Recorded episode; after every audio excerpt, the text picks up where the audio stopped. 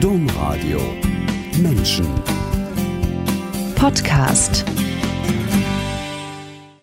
Kinder sind unsere engsten Spiegel, schreibt Doris Zölz in ihrem Essay Weitergeben, was wirklich zählt. Mein Name ist Angela Krumpen. Ich grüße alle, die diese Sendung eingeschaltet haben und ich freue mich, heute zu Gast am Benediktushof bei Doris Zölz zu sein. Doris Zölz ist evangelische Pfarrerin, Mutter von drei Kindern und Oma von einem Enkelkind, oder? Ja, seit zwei Jahren. Lehrerin und Zen-Meisterin. Und sie hat mich gebeten, das Vorwort zu einem Essay von ihr zu schreiben. Dieser Essay heißt Weitergeben, was wirklich zählt, Erziehung und die Entwicklung von Werten. Und auf die Idee gekommen, mit Doris Zölz eine Sendung über diesen Essay zu machen, weil, bin ich, weil Doris Zölz darin schreibt, dieser Essay sei für sie ein Resümee ihres bisherigen spirituellen Weges. Doris Zölz, was hat gemacht, dass das Thema Weitergeben, was wirklich zählt, unversehens zu einem Lebensresümee geworden ist? Das hängt schon von meiner Biografie ab, dass ich als Mutter von drei Kindern, als evangelische Pfarrerin, als Lehrerin und dann als Zen-Meisterin immer die Aufgabe hatte, Menschen zu führen, Menschen zu begleiten. Und mir war sehr schnell ein großes Anliegen, diesen Menschen gerecht zu werden. Und aus meiner eigenen Lebenssituation merkte ich, dass es unabdingbar ist, sie zu spüren, die Menschen, zu spüren, wer sie sind, was in ihnen lebt. Und dazu gehört, dass ich ein tiefes Mitgefühl für ihr Leben entfalte. Und dieses Mitgefühl ist für mich die Grundlage des menschlichen Miteinanders. Und das möchte ich gerne weitergeben. Also Sie haben gemerkt, habe ich das richtig verstanden, dass wenn Sie Menschen gerecht, die Sie führen sollen, gerecht werden sollen, dann geht es nur mit Mitgefühl. Habe ich das richtig verstanden? Ja, Mitgefühl ist nicht mit Leiden, sondern Mitgefühl ist, dass ich die Zusammenhänge, dass ich die äh, Abhängigkeiten, in denen ein Mensch aufwächst, in denen er lebt und die in ihm leben, dass ich diese erkenne und in ihm sehe, dass er so wie er ist, dass es stimmt, dass es in Ordnung ist. Nicht, dass es gut ist, aber dass es, dass es so wie es ist gar nicht anders sein kann. Okay, das ist bei, wenn es um Erziehung geht, ein gewagtes Wort, dass es gar nicht anders sein kann, aber es passt vielleicht ähm, zu dem Satz, der mir in den Sinn gekommen ist, als ich Ihren Essay gelesen habe, ist mir nämlich Karl Valentin eingefallen, der Komiker. Und als ich dann genauer geforscht habe, heißt es, dieser Satz wird ihm zugeschrieben. Also ich weiß nicht, wer ihn wirklich gesagt hat, aber er wird immer in Verbindung gebracht mit Karl Valentin. Und das ist der Satz, es hat keinen Sinn, Kinder zu erziehen. Sie machen einem sowieso alles nach. Und Sie sagen, sowas ähnliches. Sie sagen, Werteentwicklung für andere ist nicht möglich. Was ich nicht selbst lebe, kann ich auch nicht bei anderen einfordern.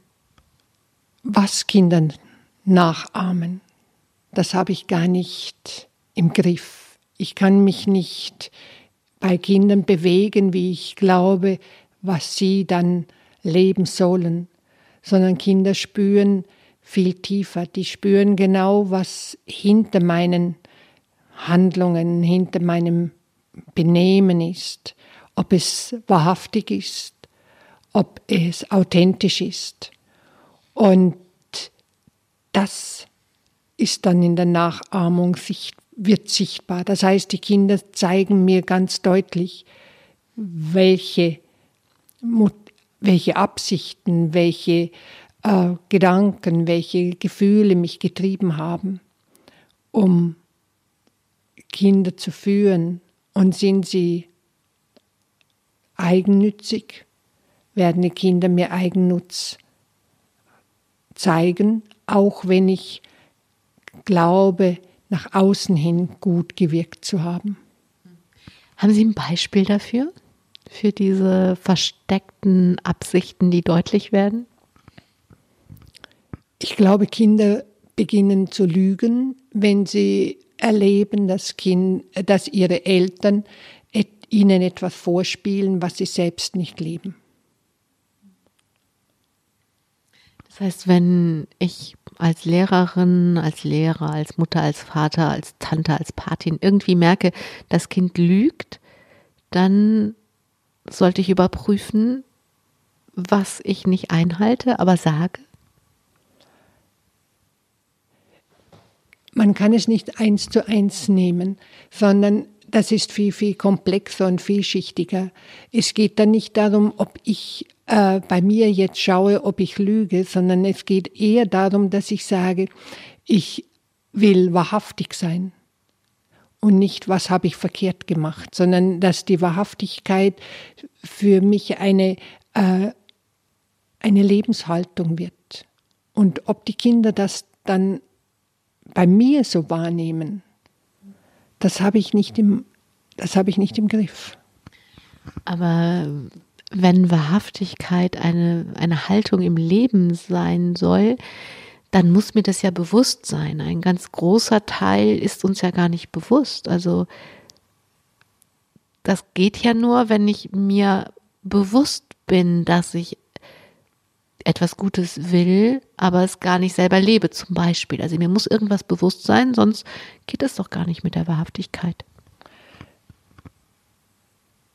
Die Wahrhaftigkeit ist schon eine Schulung, und zwar die Schulung des Geistes. Wir sind gewohnt, dass wir uns morgens duschen, dass wir uns schön machen und fesch machen, aber wir sind nicht gewohnt, dass wir unseren Geist reinigen. Das heißt, dass wir wach werden, was in unseren Gedanken sich alles abspielt. Und das ist eine Übung, die wir meiner Meinung nach als Menschen lernen müssen, unseren Geist genauso zu putzen, wie wir unseren Körper putzen. Sie erzählen in dem Essay davon, dass es ein Land gibt, in dem das ein Schulfach ist. Ja, Bhutan. In Bhutan ist das ein Schulfach. Gehirnputzen. Und dort werden, wird den Kindern sozusagen beigebracht zu schauen, welche Gedanken in ihren, ihren Köpfen herumschwirren und dass sie diesen Gedanken nicht folgen müssen. Erkenne ich einen Gedanken als Gedanke, verschwindet er sofort. Bin ich mit dem Gedanken identifiziert, muss ich ihn fast aussprechen und leben. Und wenn man dann seine Gedanken wirklich beobachtet, dann kann man feststellen, dass sie un unglaublich nörgelnd und äh, negativ sind. Und das führt dann dazu, dass wir in die Welt hinaus posaunen alle nörgelnden Gedanken. Ich glaube, das habe ich nicht ganz verstanden. Was meinen Sie, wenn Sie sagen, ähm, wenn man mit dem Gedanken identifiziert ist? Ein kleines Beispiel. Ich kann mich in ein Café setzen und kann äh, mir die Leute anschauen und gleichzeitig beobachten, was mein Geist zu äh, ihnen sagt. Und dann kann ich zum Beispiel feststellen, dass sie äh, sagen, der schaut doof aus, den mag ich gar nicht, wie der angezogen ist, das gefällt mir auch nicht. Oh, den hätte ich, das hätte ich auch gerne. Also Neidgedanken, Abwehrgedanken äh, tauchen umher. Bin ich mir dessen nicht bewusst, dann wird, wenn mir jemand auf mich zukommt, ich zwar vielleicht nach außen hin schöne Worte sagen, aber innen äh, ist es in mir sehr dunkel. Und diese Dunkelheit kommt auch ins Licht. Also sie wird nach außen getragen. Und wenn man dann nochmal auf die Kinder zurückkommen, dann spüren sie gerade diese negativen Gedanken und nicht das, was ich nach vorne hin ausspiele. Sie schreiben, Sie benutzen in Ihrem Essay das Wort Spiegel. Sie sagen, die Kinder spiegeln uns eins zu eins. Also ganz eng. Und wenn ich mir das jetzt überlege, finde ich das irgendwie einen deprimierenden Gedanken, weil ich möchte als Mutter doch, dass, dass es meinen Kindern gut geht und nicht, dass sie meine Dunkelheit übernehmen. Aber dadurch sind sie auch für mich eine ganz, ganz große Hilfe, dass ich nämlich äh, wach werde, wach werde für meine eigenen äh, negativen Einstellungen, dass ich sehe, dass die Kinder belastet werden dadurch. Ich finde es nicht so sehr, dass man dann in Schuld gerät, sondern eigentlich wach dafür wird, äh, gib auf dein, deine Gedanken acht. Und auf die Gedanken acht zu geben, ist nicht nur, dass ich mich ständig selbst beobachte, sondern dass ich mich äh, übe darin, dass ich im Augenblick bin und mich ganz mit dem Augenblick verbinde. Äh, unser Geist neigt dazu, dass immer der Augenblick nicht passt, dass man immer das Gefühl hat, was anders wäre besser und schöner und Neid und Gier kommen da hervor. Aber in dem Moment, wo ich mich übe, ganz mit dem, was ich gerade tue, eins zu sein, bin ich immer schon wahrhaftig. Also ich muss mich nicht äh, Maßregeln und sagen, ich muss ganz wahrhaftig sein, ich darf das nicht denken, ich darf jenes nicht denken, sondern die Übung ist einfach, dass man, wenn man geht, geht, wenn man isst, isst und wenn man äh, den äh, Müll zu, äh, wegbringt, den Müll wegbringt und nicht dort ständig in Gedanken woanders ist. Dann nicht mit sich selbst herumnörgelt, darüber, dass man nicht wahrhaftig genug ist, wahrscheinlich. Sie sagen, also den Ausweg, den Sie anbieten, ähm, wenn Sie sagen, dass man kann das nicht weitergeben, was man nur möchte, man gibt nur weiter, was man ist, sagen Sie, Erziehung ist Selbsterziehung. Meinen Sie das mit dem Gedankenputzen? Ja, das ist Selbsterziehung, dass ich einfach das, was, äh, was mir wichtig ist, dass ich das an mir äh, übe. Wenn ich zum Beispiel glaube, dass ein Kind nicht dem entspricht, was ich mir vorstelle, wie es sein soll, dann ist es nicht äh, angebracht, dem Kind ständig zu sagen, sei nicht so, sei nicht so, mach das nicht, mach das nicht, sondern dann ist es so, dass ich es bei mir verwirkliche, was ich gerne hätte, was das Kind lieben möchte. Haben Sie dafür auch ein Beispiel vielleicht von Ihren Kindern oder aus der Zeit, als Sie als Lehrerin gearbeitet haben?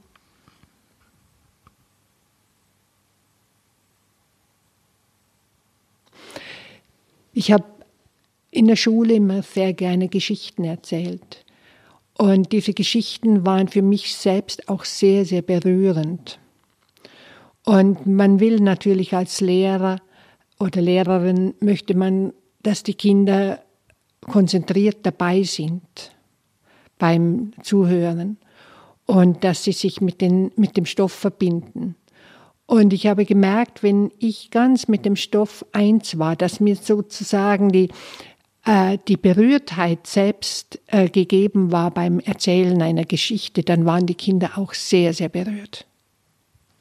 Ich gehöre zu einer Muttergeneration, die ganz viel Wert darauf gelegt hat, Kindern Dinge zu erklären, in der Hoffnung, dass wenn sie das verstehen, sie besser damit umgehen können.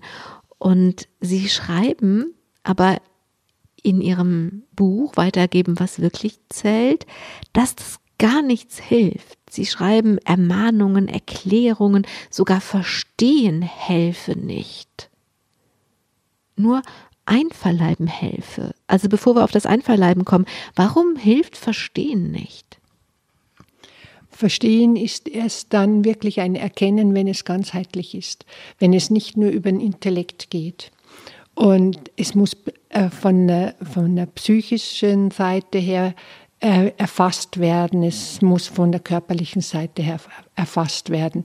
Denn ich kann für kurze Zeit etwas verstehen, aber die Prägungen sind so stark, dass wenn ich nicht in einem geschützten Raum mehr bin und in eine Notsituation komme, agieren, agieren wieder die Normen, äh, die Muster, die in mir leben.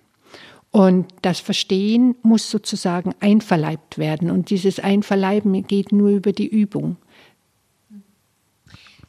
Sie gehen ja noch weiter. Sie sagen nicht nur, was ich nicht übe, kann ich nicht, also was ich verstanden habe, aber nicht übe, kann ich einfach leider nicht, sondern was ich nicht weiter übe, verlerne ich auch wieder.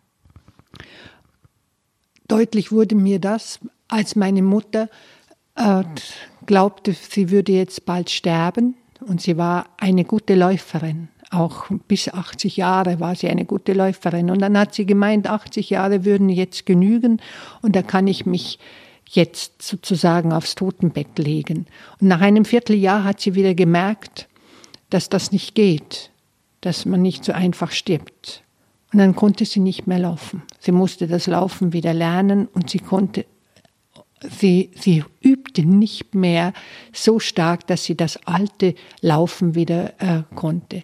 Und heute weiß man bei Kindern, die am Anfang schreiben und lesen lernen, aber dann äh, dieses Lesen und das äh, Schreiben nicht üben, dass sie es verlernen. Dass sie, und heute können manche Menschen auch nicht mehr schreiben, obwohl sie schreiben gelernt haben, weil sie immer nur noch mit dem PC unterwegs sind.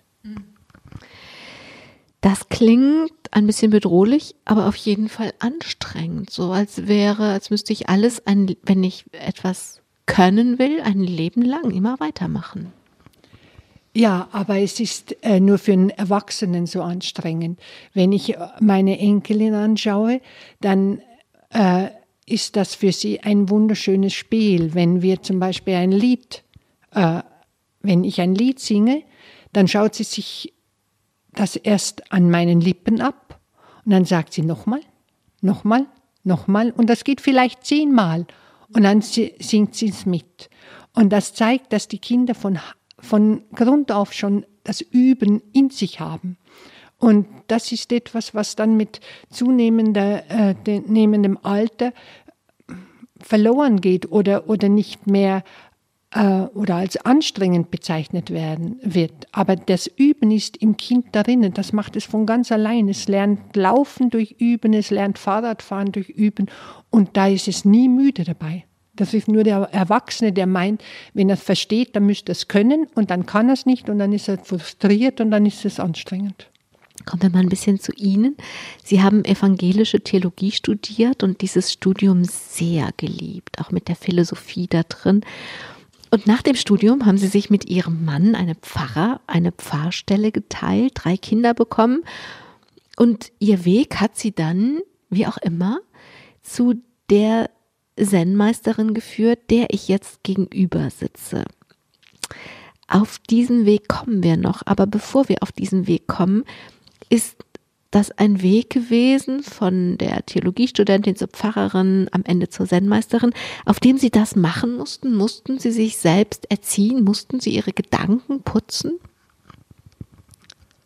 Das hatte ich aus meiner Kultur noch nicht gelernt gehabt sondern ich war identifiziert mit meinen Gedanken und glaubte, das, was ich äh, denke, wäre die Wirklichkeit.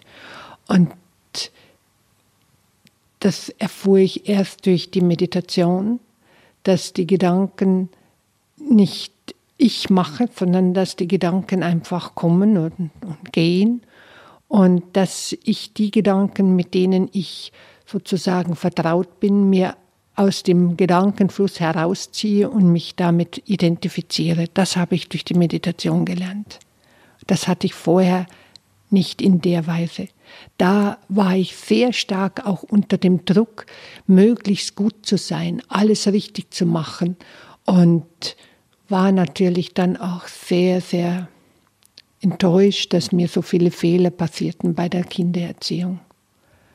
Ihnen sind viele Fehler passiert bei der Kindererziehung. Ja, ich heute würde ich vieles anders machen. Ich wäre lockerer, leichter. Und das war etwas, was ich durch die Meditation gelernt habe, dass ich mehr zulassen kann und nicht unter dem Druck stehe. Ich, ich müsste alles machen. Haben Sie das dann noch während der Erziehung Ihrer Kinder gemerkt und ändern können? Das ist eine schwere Frage. Denn dass man wirklich diese Lockerheit hat, die, das dauert Jahre, wenn nicht Jahrzehnte. Und heute würde ich sagen, habe ich sie.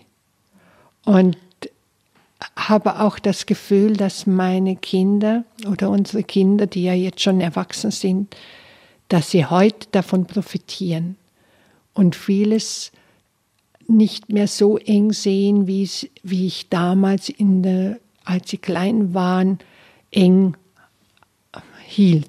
Also ich habe sie schon sehr, sehr eng äh, erzogen, sehr streng, streng erzogen, aber sie fühlen es nicht. Wer auf jeden Fall davon profitiert, von der Lockerheit der Großmutter, der großen Mutter, wenn man das so sagen will, ist dann die Enkelin. Ja, die, die genießt das, aber die hat natürlich jetzt Eltern, die strenger sind. das ist ja vielleicht auch richtig so und der, der richtige Gang der Dinge. Bei diesem Erziehen und Selbsterziehen habe ich gesehen, dass Sie ein ganzes Buch über die Disziplin geschrieben haben. Und das gehört ja eigentlich immer zusammen, irgendwie Erziehen, Selbsterziehen, Disziplin. Und das Buch heißt Disziplin als Anfang. Und darin schreiben Sie etwas äh, Verblüffendes, denn Sie schreiben, Selbstdisziplin hat für mich nichts damit zu tun, mich selbst zu knechten und zu kontrollieren. Selbstdisziplin heißt für mich, mit Körper und Geist und Seele dem Leben gerecht zu werden. Ich dachte immer, Selbstdisziplin heiße den inneren Schweinehund überwinden.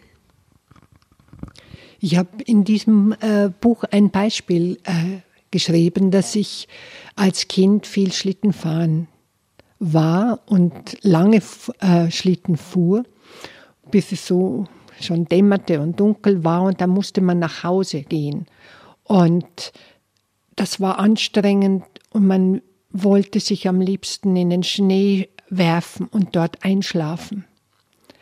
Und das wäre tödlich gewesen aber die Kraft aufzubringen, trotz dieses, äh, dieser Müdigkeit und der Schwere des Körpers nach Hause zu gehen, das ist Disziplin. Das ist ein, eigentlich nur dem zu folgen, was einem gut tut. Disziplin ist dem zu folgen, was mir gut tut? Aber werden dann viele Menschen nicht so Couch Potatoes?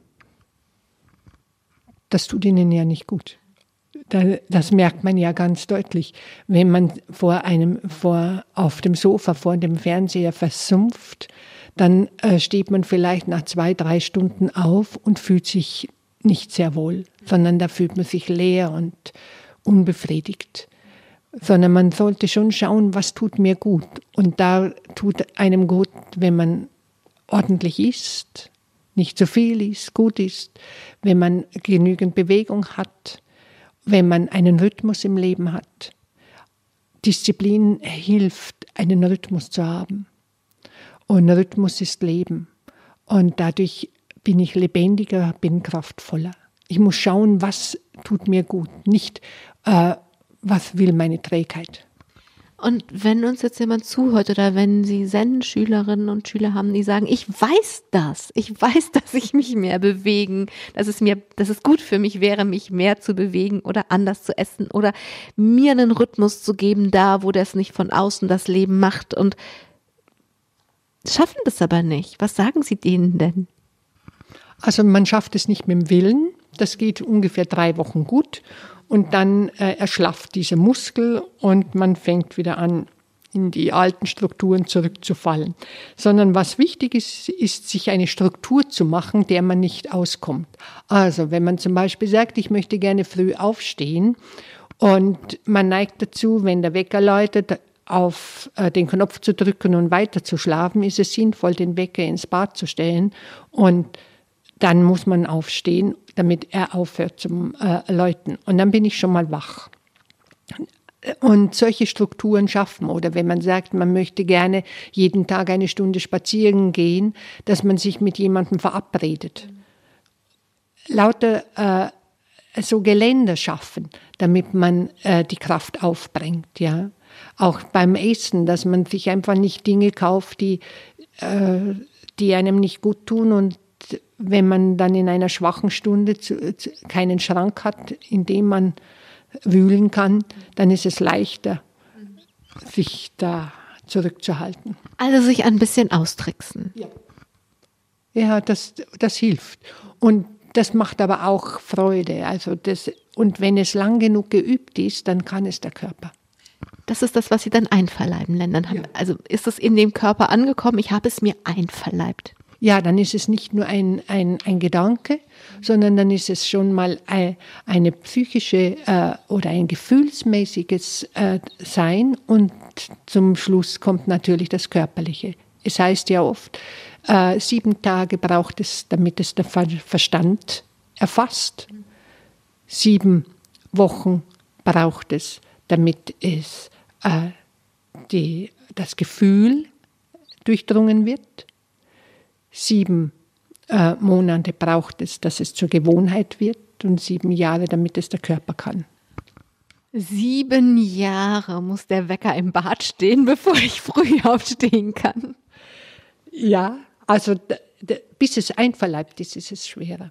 Also dauert einfach. Aber die sieben steht ja für die Ganzheit. Also das kann ja auch, äh, kann ja auch drei sein. Das muss man einfach bei sich selbst ausprobieren. Sie haben mal gesagt, Sie seien in Ihren Weg so reingestolpert. Wenn ich jetzt mal Ihre Kindheit überspringe und mit dem Theologiestudium anfange, wie stolpert man denn in ein Theologiestudium, was man dann sehr liebt? Mir war gar nicht bewusst, was man im Theologiestudium studiert. Und ich glaube, dass ganz viel in uns angelegt ist, was ich leben möchte. Und es wird uns erst bewusst, wenn wir es leben oder nachdem wir es gelebt haben. Und diese Muster sind so unbewusst. Und äh, deswegen kann ich nicht sagen, jetzt weiß ich, was ich will und das mache ich, sondern erst wenn ich es mache, erkenne ich, ob ich das auch will. irgendwas muss sie doch angezogen haben. Sie hätten hier auch Medizin oder Französisch oder gar nicht studieren können und eine Ausbildung machen. Also das äh, Denken über Gott und die Welt, das war schon immer etwas, was mich sehr, sehr bewegte. Und ich liebte äh, Philosophen, obwohl ich sie, glaube ich, nie verstand. Heute würde ich sie verstehen aus meiner, meiner Meditationspraxis. Aber ich las sie, war begeistert, aber wirklich durchdrungen, würde ich sagen, kann ich es erst jetzt. In das Zen, also nach dem Theologiestudium, stand das Vikariat, stand eine Pfarrstelle. Das war einfach der Weg, den sie eingeschlagen hatten. Und dann haben sie dieses Stolpern, haben sie gesagt, das war irgendwie mein ganzes Leben so. Und sie haben erzählt, dass sie auch ins Zen gestolpert sind, weil sie sich als übernächtigte Mutter von drei kleinen Kindern nach Ruhe und Stille und vor allem nach Schlaf gesehnt haben. Ich glaube, alle Eltern können diesen Wunsch zutiefst verstehen. Ihr Mann hat ihnen damals einen Zen-Kurs vorgeschlagen, als sie diesen verständlichen Wunsch geäußert haben. Aber was für ein Irrtum, von Ruhe und Schlaf keine Spur. Ich nehme an, die Vorstellung war, ich sitze da vor der weißen Wand, mache die Augen zu und keiner will was von mir. Das war mein Wunsch und es hat sich ganz anders gezeigt. Auf einmal erschienen alle Dämonen, die mich sonst durch die Arbeit äh, ja, die durch die Arbeit zurückgedrängt waren, die erschienen jetzt an dieser weißen Wand. Und ich musste mich anschauen mit meinen Schattenseiten. Und das war so erschütternd für mich. All das, was ich unter den Teppich gekehrt habe, das krabbelte da wieder hoch.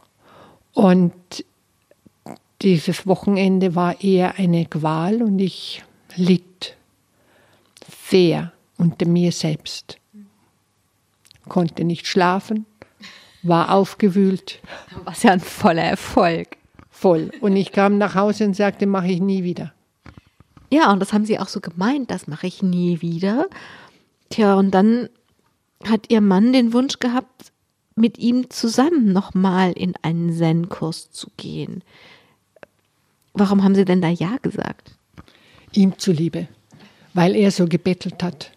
Und dann dachte ich mir, okay, das mache ich jetzt, damit er zufrieden ist. Aber was, was hat er gesucht? Was wollte er? Warum war ihm das so wichtig?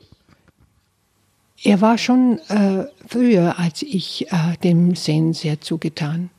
Also er hat im Studium schon über Lassalle gelesen und war schon sehr inspiriert davon, diesen Zen-Weg zu praktizieren. Also haben Sie sich entweder um des lieben Friedens willen oder um der Liebe willen darauf eingelassen und haben dann beim zweiten Kurs eine, also eine Erfahrung gemacht, die eigentlich ihr Leben auf den Kopf gestellt hat. Was ist da passiert? Ich habe äh, meditiert mit der Absicht, dass das, was damals bei dem Einführungskurs geschehen ist, nämlich dass meine ganzen Schattenseiten sich zeigten, dass dann mir das nicht mehr passierte. Das hatte zur Folge, dass ich mich sehr, sehr konzentrierte, ja nichts hochkommen zu lassen. Und heute weiß ich, dass eine äh, Konzentration, die lange genug gehalten wird, zu einer äh, ja, zu einer Präsenz führt und nicht nur zu einer Präsenz, sondern zu einer Erfahrung, die äh, grenzüberschreitend ist. Und ich habe erfahren, dass ich eins war mit dem ja, mit der ganzen Welt, mit allen Dingen. Die Dinge waren nicht mehr außerhalb von mir, sondern ich war die Dinge. Also die Grenzen, die Grenzüberschreitung war, dass sie größer wurden, als sie sich bis jetzt als Doris Zölz kannten? Nicht größer, sondern äh, dass ich war dass ich äh, ging, äh, äh, äh, ging in den Hintergrund und ich war auf einmal die ganze Welt. Ich war jeder Augenblick. Ich war der, der, der, der die Ahornblüte. Ich war, äh, ich war der Stein. Ich war das Sitzen. Ich war das Gehen. Und das Ich war nicht mehr, sondern es war unendlich. Jeder Augenblick äh, erfüllte sich als mein Ich und dadurch auch nicht mehr mein, mein Ich. Warum war das so lebensverändert? Man kann ja sagen, okay, jetzt habe ich das erfahren, aber ist doch gut, muss ich jetzt nicht nochmal haben. Warum hat das gemacht, dass Sie auf diesem Weg geblieben sind? Die, so eine Erfahrung vermittelt den Eindruck, dass alles, was man bisher als Wirklichkeit verstanden hat, nicht wirklich ist, sondern dass diese Erfahrung die, wir, die wahre Wirklichkeit ist. Und das wollt, wollte ich dann umsetzen. Ich wollte das, was ich da erlebt habe, dass es nämlich mein Ich nicht gibt und dass meine Gedanken ich nicht bin, dass ich meine Gefühle nicht bin, sondern dass ich immer nur der Augenblick bin, das wollte ich leben. Und das hat mich auf den Weg gebracht, das auch in den Alltag umzusetzen wollte gerade fragen, Sie haben es doch schon gelebt, aber nur an diesem Wochenende oder Sie sagen, ich wollte das leben, Sie haben es ja an dem Wochenende gelebt. Da war ich aber identifiziert mit meinen Gedanken und mit meinen Gefühlen. Das heißt, ich äh, habe nicht ihre, äh, ihre Substanzlosigkeit, ihre Chimär, die Chimären erkannt, sondern ich war diese Chimären. Und bei, dem, bei der nächsten Erfahrung war es so, dass ich diese, äh, dieses, diese Lehre, wie es äh, auch genannt wird, diese Eigenschaftslosigkeit erfahren habe, dass das nicht an mir klammert. Und das ist eine Befreiung. Und dann haben Sie sich auf diesen Übe, Zen-Übe-Weg gemacht, sind ähm, erst Zen-Schülerin, dann Zen-Lehrerin, dann Zen-Meisterin geworden. Äh, wie ist das also wie ist dieser Weg gegangen? Gab es irgendwann einen Moment, wo Sie wussten, jetzt das, was ich mir gewünscht habe, bin ich jetzt, habe ich jetzt, ich bin jetzt in dem Moment und nicht mehr identifiziert, wie Sie es nennen, sondern das, was ich mir damals gewünscht habe, das kann ich jetzt, bin ich jetzt, ich weiß gar nicht, wie ich es ausdrücken soll. Ich bin, äh, ich habe es nie, sondern ich muss es jeden Moment neu leben. Aber was durch diese Auflösung des Ichs geschieht, ist, dass man nicht immer nach etwas anderem strebt als wie das, was ist. Und das war im Alltag eine unglaublich wichtige Übung, denn die, die Alltag, der Alltag war oft sehr belastend, der Beruf und die Kinder, äh, die forderten mich sehr. Aber zu erfahren, dass dieser Moment, den ich jetzt mit Ihnen verlebe oder dieser Moment des Putzens, dass das mein Leben ist und vollkommen ist, das hat es unglaublich leicht gemacht, dass ich äh, das Leben annehmen konnte, wie es ist und auch daran Freude zu haben und nicht immer zu denken, was anders wäre besser. Warum hat der Weg Sie so ganz in den Zen geführt, dass Sie als Zen-Meisterin eben auch Verantwortung übernehmen für Lehrer und Lehrerinnen, die Sie ausbilden oder für Schüler und Schülerinnen, die zu Ihnen kommen und die Sie begleiten? Ich habe mich gefragt, Sie hätten doch Ihre neue, ich nenne es jetzt mal Fähigkeiten, das Leben zu verstehen, tiefer zu leben, ganzer zu leben, als Pfarrerin weitertragen können. Warum hat sich das so ganz auf den Zen gelegt? Ich würde das gar nicht trennen, sondern ich würde einfach sagen, dass ich äh, als Pfarrerin äh, Zen lehrte. Haben Sie das immer, dann habe ich das falsch verstanden, haben Sie das immer parallel gemacht? Nein. Aber was ist Pfarrerin? Pfarrerin heißt ja, dass man im Grunde genommen Menschen begleitet, Menschen hütet, Menschen auf ihrem spirituellen Weg begleitet. Und das habe ich äh, genauso gemacht mit dem, äh, mit der ja, mit der Übung des Zen. Also im übertragenen Sinn ist Ihr Pfarrhaus der Ort, an dem Sie, der Sendo, an dem Sie das üben, nicht das Pfarrhaus, die, die Kirche praktisch. Und die Gemeinde sind Ihre Schüler und Schülerinnen. Ja. Wurde ich auch in, in, von der Kirche auch so gesehen als, ja, seelsorgerliche Begleitung, seelsorgerliche Betreuung von Randgruppen. Sie sind freigestellt worden als Pfarrerin, aber im Guten. Das war, Sie sind nicht, es gab keinen Streit darum. Nein, es gab keinen Streit, sondern es war eine große äh, Geste, glaube ich, von der Kirche, mir das Vertrauen zu geben, dass, dass ich die Menschen auch in, in guter Weise führe. Ich habe ein Interview von Ihnen gelesen, was Sie letztes Jahr gegeben haben. Und ähm, da haben Sie geantwortet, von meiner ganzen Sozialisation bin ich Christin. Und wenn man, Sie haben eben schon Lassalle, den berühmten Jesuitenpater, zitiert, der als einer der ersten das Christentum und den Zen verbunden hat, für den war das ja gar kein Widerspruch. Würden Sie dem zustimmen, dass das Christliche und der Zen kein Widerspruch ist? Oder wann stimmen Sie dem zu? Man muss erst mal wissen, was Zen ist. Äh, gestern wurde ich erst gefragt und sagte, es gibt doch so viele Wege und warum muss es immer Zen sein? Und dann sagte ich, Zen heißt bewusstes Leben, heißt Gewahrsein, heißt gegenwärtig sein. Und man darf nicht verwechseln, dass äh, das Zen nicht bedeutet, eine bestimmte Form zu leben, sondern Zen bedeutet Bewusstsein. Das heißt, bewusst da zu sein. Und das kann ich in allen Bereichen. Da brauch, ich brauche nirgendwo in einem, in einem Sendo sitzen. Ich kann einfach da sein, wo ich bin. Da kann ich Zen praktizieren. Und wenn ich Weihnachten feiere, feiere ich bewusst Weihnachten und praktiziere dadurch Zen. Dass ich das überall praktizieren kann, das ist mir einsichtig. Aber damit ich es praktizieren kann, muss ich es lernen und üben und dazu brauche ich wahrscheinlich ein Sendo. Das kann ich nicht, aber dafür brauche ich doch einen Ort, an dem ich genau das unterrichtet werde. Es ist von großem Vorteil, wenn man einen äh, stillen Ort hat, wo man nicht gestört wird und wo, wo mir der Rahmen gegeben wird und auch die, die Fähigkeit gegeben wird durch äh, bestimmte Rituale, dass ich in diese Stille komme und äh, in diese Wahrnehmung. Von daher ist ein Sendo wunderbar. Aber das heißt nicht, dass das Sazen äh, nur in einem Sendo oder Zen nur im Sendo praktiziert werden kann, sondern Zen kann Tag und Nacht jede Sekunde praktiziert werden. Aber um diese Wachheit zu bekommen, brauche ich einen bestimmten Rahmen, um mich darauf ausrichten zu können. Jetzt haben Sie so viele Jahre geübt und geübt und sich das einverleibt, das, was Sie geübt haben. So wie Sie heute jetzt hier sitzen, würden Sie sagen, es gibt noch was, was ich gerne erleben möchte, erreichen möchte, erzielen möchte? Oder sagen Sie, nee, als Zen-Meisterin habe ich keine Ziele, sondern nehme das Leben, wie es kommt?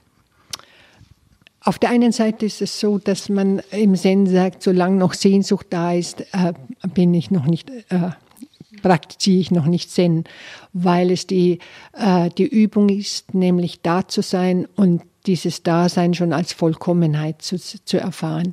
Ich selbst habe aber immer, ich habe noch die Sehn, ich habe noch Sehnsüchte. Ich habe die Sehnsucht Ja, es klingt vielleicht etwas hochtrabend, aber wirklich dieses allumfassende Mitgefühl zu leben.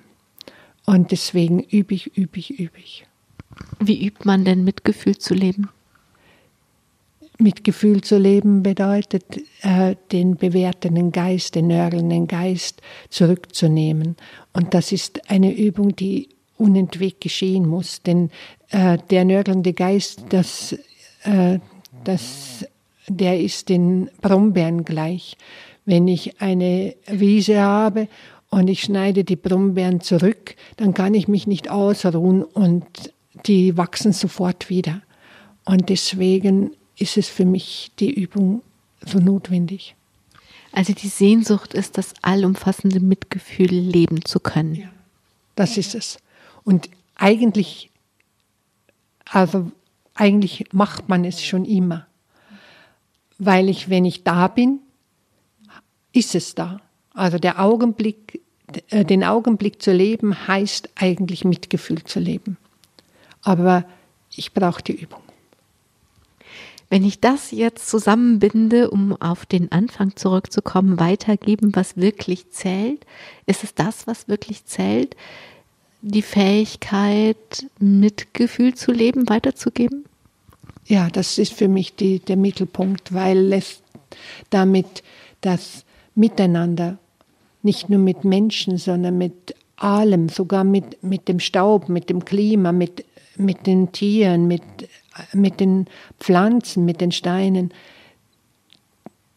dass ich jedem angemessen, mich angemessen äh, verhalte, also mitfühlend verhalte, das glaube ich ist die einzige, oder das ist das, was den Menschen zum Menschen macht. Doris Zölz, ich danke Ihnen für Ihre Zeit und wünsche Ihnen sehr, dass Sie das, was Sie üben, verwirklichen, das Mitgefühl und dass sie es weitergeben können ihren Schülern, ihren Schülerinnen, ihren Kindern, ihren, ihrer Enkelin und vielleicht den Enkelkindern, die noch kommen. Vielen Dank für Ihre Zeit. Vielen Dank alle, die zugehört haben. Natürlich wünsche ich uns das allen, dass wir den nörgelnden Geist aufgeben können und durch Mitgefühl ersetzen. Am Mikrofon war Angela Krumpen. Nörgeln Sie nicht. Oder nörgeln Sie wenig. Domradio Podcast. Mehr unter domradio.de slash podcast.